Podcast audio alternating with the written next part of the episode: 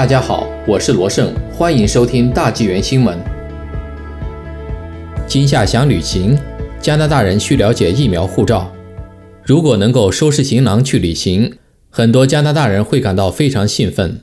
但今年夏天就想去旅行的话，就需要了解一下疫苗护照了，因为一些国家和地区已经要求在入境时出示疫苗护照，但这种政策也招致许多人的强烈反对。大多数遵守旅游限制的加拿大人都渴望旅行，即使只是在国内旅行或到边境以南的美国，但并不是每个人都对早早上路旅行的前景感到兴奋。旅行者不仅要应对度假村和游轮上的新规定，而且还可能需要携带疫苗护照。当然，这取决于他们要去哪里。世界上的一些国家和地区已经要求在入境时出示疫苗护照。许多国家即使现在不需要，但在未来几周或几个月内，也计划要求旅行者提供疫苗接种的证明，持疫苗证明或可不用隔离。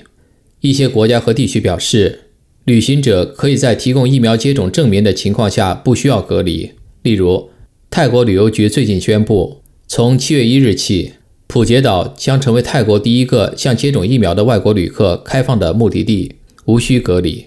欧盟国家也于六月一日发布了欧盟数字 COVID 证书。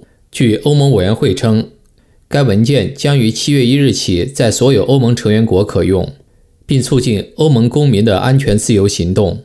然而，它不会成为自由行动的先决条件。自由行动在欧盟是一项基本权利。一些国家也已经接受持有疫苗证书的外国游客进入无需隔离检疫。但仍需要他们出示 COVID-19 测试呈阴性的证明。巴巴罗斯现在允许持旅行前三天内 COVID-19 检测阴性证明、完全接种疫苗的游客进入。旅客还将在抵达机场或其批准的住所时进行标准或快速 COVID-19 PCR 检测。有标准的疫苗证书吗？世界各国都在向本国公民颁发疫苗证书，但并没有一个全球标准。根据世界航空公司贸易协会国际航空运输协会的说法，未来旅行者在持有疫苗护照时将面临的重大问题之一是增加旅行时间。该协会解释说，目前的数据表明，机场处理时间在高峰时间激增至三小时，这还是旅客量仅为 COVID-19 之前水平的百分之三十左右的情况下。为提高航空旅行效率，该协会创建了 IATA 旅行通行证。一种移动应用程序，可帮助旅客存储和管理其经过验证的 COVID-19 测试或疫苗认证。IATA 旅行通行证正在全球三十多家航空公司进行测试，迄今为止还没有加拿大航空公司签约参与。但是测试阶段确实包括为加拿大机场提供服务的几家航空公司，包括澳洲航空、英国航空公司和日本航空公司。然而，疫苗护照有一些伦理方面的考虑。世界卫生组织认为疫苗不平等，所以不应要求旅客们入境时提供疫苗护照。但说是这样说，世卫组织智能疫苗接种工作组正在制定数字疫苗接种证书标准，以满足当前和未来的要求。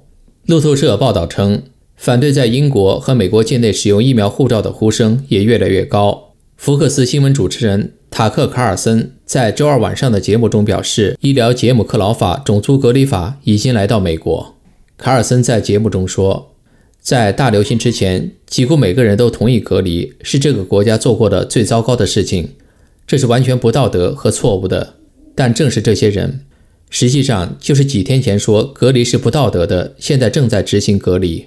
纽约的疫苗护照计划 Excelsior Pass 已经部分开始实施。据《纽约时报》报道，截至上周，已向纽约居民分发了大约一百一十万张 Excelsior 通行证。纽约人需要这些数字疫苗接种通行证才能进入全州的某些企业和场所。想亲眼看 NBA 季后赛吗？卡尔森问道。你最好接种疫苗才能这样做。如果你愿意，你仍然可以去看棒球比赛，但要注意，如果不接种疫苗，你将坐在自己的位子上用绳子围起来的部分，与其他不听话的坏人一起沉浸在羞耻中。卡尔森说：“如果我们还有饮水机。”未接种疫苗的人就会有单独的饮水机。他还表示，打疫苗的人认为自己已经受到了保护，而且还有许多人染疫后已经康复。让不接种疫苗的人感到羞耻，不应该是消除他们不愿意打疫苗的方法。不能在医疗和为了人们安全的掩护下重新引入种族隔离制度。卡尔森的节目在美国再次引发是否应该引入疫苗护照的论战。旅游和娱乐行业则希望疫苗护照能够帮助他们重新开放。加拿大政府继续建议不要出国旅行，因此现在预定海外假期并不是一个好主意。但是如果 COVID-19 病例继续呈下降趋势，那么加拿大人可能会在夏末或初秋开始考虑出国旅行。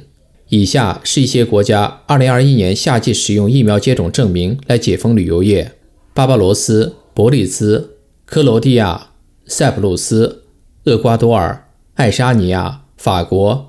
格鲁吉亚、土耳其、希腊、夏威夷、匈牙利、冰岛、黎巴嫩、立陶宛、马耳他、黑山、波兰、葡萄牙、罗马尼亚、塞舌尔、斯洛文尼亚、西班牙、泰国。